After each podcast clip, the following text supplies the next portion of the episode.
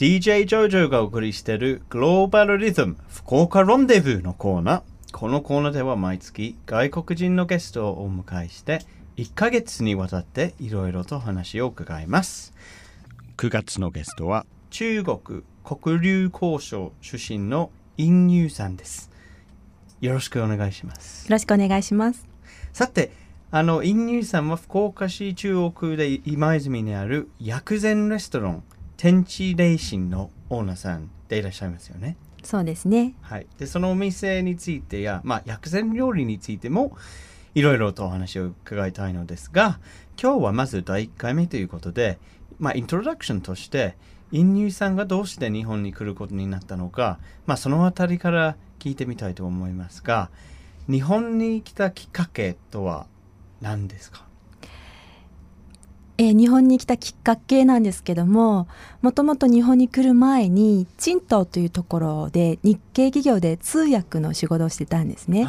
そうですか。そこで2年間仕事をしてたんですけども、通訳としての日本語はまだちょっと未熟でですね、まだまだちょっと日本語を上手になりたいなと思いまして、まだその頃は年も若かったですし、うん。ぜひ機会があれば日本に行って、あの、本場の日本語を勉強したいなっていう思いから、うん。申請したらなんか順調に日本に行く手続きが進んだので、うん。日本に来ることができました。それは何年前の話ですか？もう20年前になります。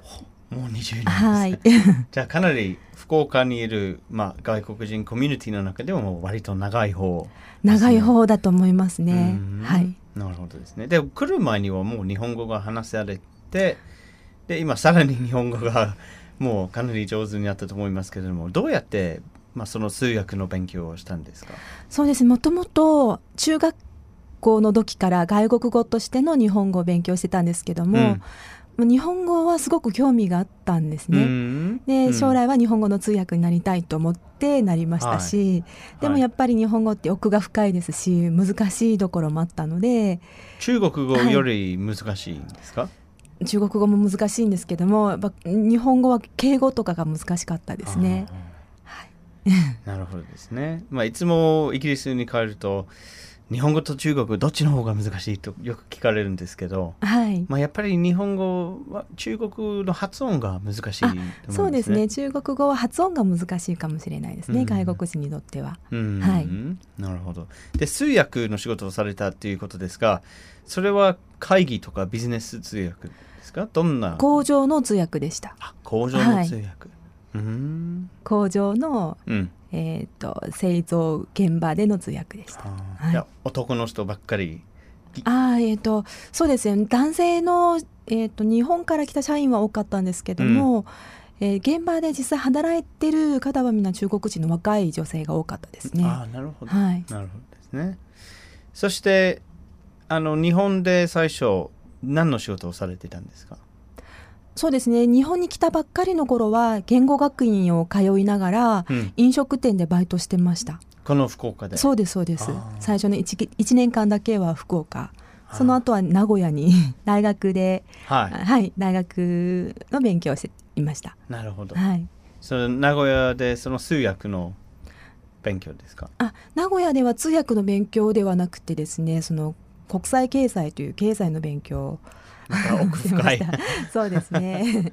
言葉だけじゃ道具に過ぎないなと思ったので、うん。もっとこう専門性を勉強したいなと思って、なるそのほどですね。頃は、はい、経済の勉強をしでもていました。名古屋で生活してした後にはまあ福岡には帰りたいっていう、そうですね。福岡はすごくいいところだなと思いまして、うん。まだいつか福岡に戻れたらいいなとは思ってました。うん。やっぱりみんな言いますね。そうですね 一旦こう東京とか大阪で仕事でい一、はい回出てみ見てでもやっぱり福岡は帰りたいっていうそうですね本当にいいところですよよく聞ねき。ますね。はいなるほど。そして薬膳料理っていう言葉僕も日本にもう15年住んでるんですけどももう今回初めて薬膳料理っていう言葉をお耳にしたんですが、はいそれを薬膳料理に興味を持ったきっかけは何でしたでしょうか？そうですね。日本に来て結構仕事三昧のお仕事も あの生活をもしながら、うん。えっ、とずっと元気だったんですけども、えーたまたま上海に2003年ぐらいですね上海に行って仕事することになっった時にですね、一時的に体調を崩したことがきっかけで、うん。ちょっと入院することになってたんですよあね。入院するまで？そうなんですよ。入院して体調。が悪くなって初めて健康について深く考える暇ができたので、うんうんその時にいろいろ考えて自分の人生をここでリセットしたいなと思ってですね、えー、と何を本当は自分はししたいのか仕事として、その何が大病事なのがか。運命の分かれ目、分かれ道になりましたね、うん。でそこで考えたのがやっぱり健康って大事だし食べるものと大事だし、うん今まですごく大好きだったのも食べ物だったのでなんか食べ物で人を元気にする仕事ができたらいいなと思って薬膳とか